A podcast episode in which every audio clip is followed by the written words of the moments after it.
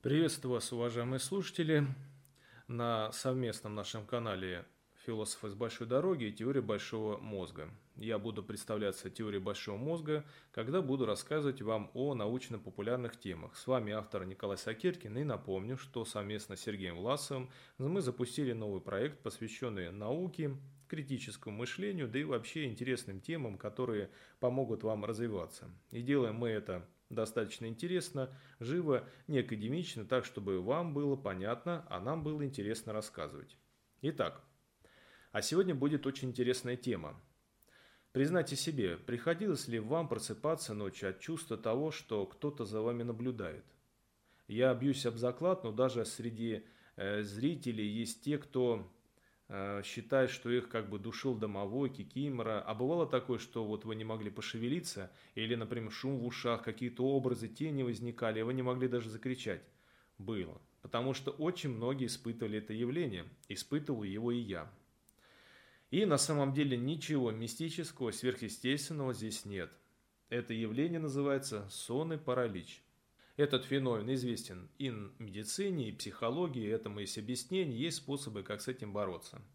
Что такое сонный паралич? Сонный паралич – это состояние, когда паралич мышц а наступает до засыпания или не успевает пройти после вашего пробуждения. Не пугайтесь слова «паралич». В этом нет ничего страшного, даже наоборот. Это очень необходимое свойство в момент засыпания. Почему? Но вспомните такое явление, как лунатизм. Вот если бы паралича мышц не наступало, то мы бы страдали все лунатизмом и достаточно опасно. Мы бы бегали, били бы, прыгали бы. То есть во сне любая активность нашего мозга сопровождалась бы э, какими-либо последствиями в бытовом плане. Итак, что же такое сонопаралич и как с этим бороться? Ну, первое, что нужно знать. Во-первых, не нужно бояться. Ничего непонятного вообще не нужно бояться. Даже то, что напоминает вам какое-то сверхъестественное, что-то непонятное, на самом деле все имеет свои объяснения. Тем более уже, учитывая, что настолько развиты технологии, что даже с обезьяны уже влияют чип, они могут играть в пинг-понг на мониторе, то уж точно некоторые явления мозга можно объяснить. Не нужно ничего бояться. Все можно объяснить. Никогда не нужно паниковать. Но все равно это страшно, я согласен. Это неприятно, но это не трагедия. Всего лишь просто физиологическая реакция нашего организма и никакие дымовые демоны или прочая нечисть здесь ни при чем. Кроме обездвиживания, сон и паралич, э, в чем его самая неприятная вещь, это в том, что кроме самого паралича он сопровождается слуховыми, э, визуальными, даже тактильными галлюцинациями. И они вызывают, ну, конечно, страшновато на самом деле. Во-вторых, есть определенные как бы нормы гигиены перед сном, а также э, даже медикаментозное лечение. Все зависит от причин этого сонного паралича. Что же такое это и с чем это едят? Как известно, четверть нашего сна занимает так называемые ремфазы.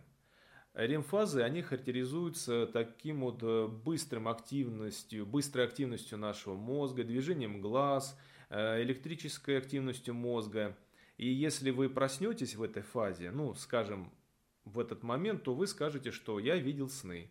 И вот как раз во время ремфазы скелетные мышцы тела расслаблены, а моторные нейроны, посылающие им сигналы, заторможены.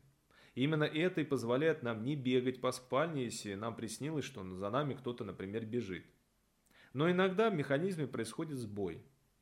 И вот в частности мы можем проснуться в момент быстрого сна – и паралич мышц здесь не успевает пройти. Вот в такие моменты мы и чувствуем, что прикованы к кровати, плюс к этому могут сопровождаться различного рода галлюцинации. На самом деле это еще не худший вариант событий. Намного было бы плачевнее, если бы, как я уже говорил, паралича не было. Меня тоже сопровождали различные рода галлюцинации, тактильные галлюцинации, казалось, что тебя трясет, ты мог что-то слышать, видеть. На самом деле здесь нужна какая-то активность мозга.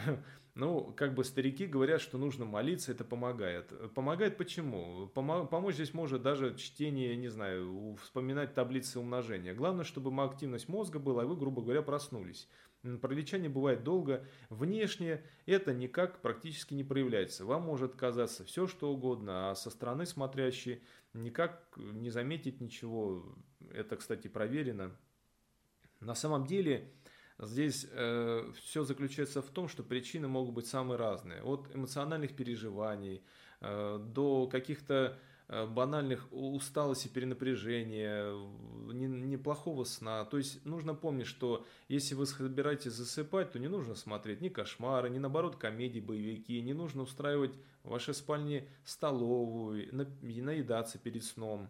Нужна физическая активность, какие-то занятия спортом, но не до переутомления. Это тоже может спровоцировать какие-то такие вот моменты.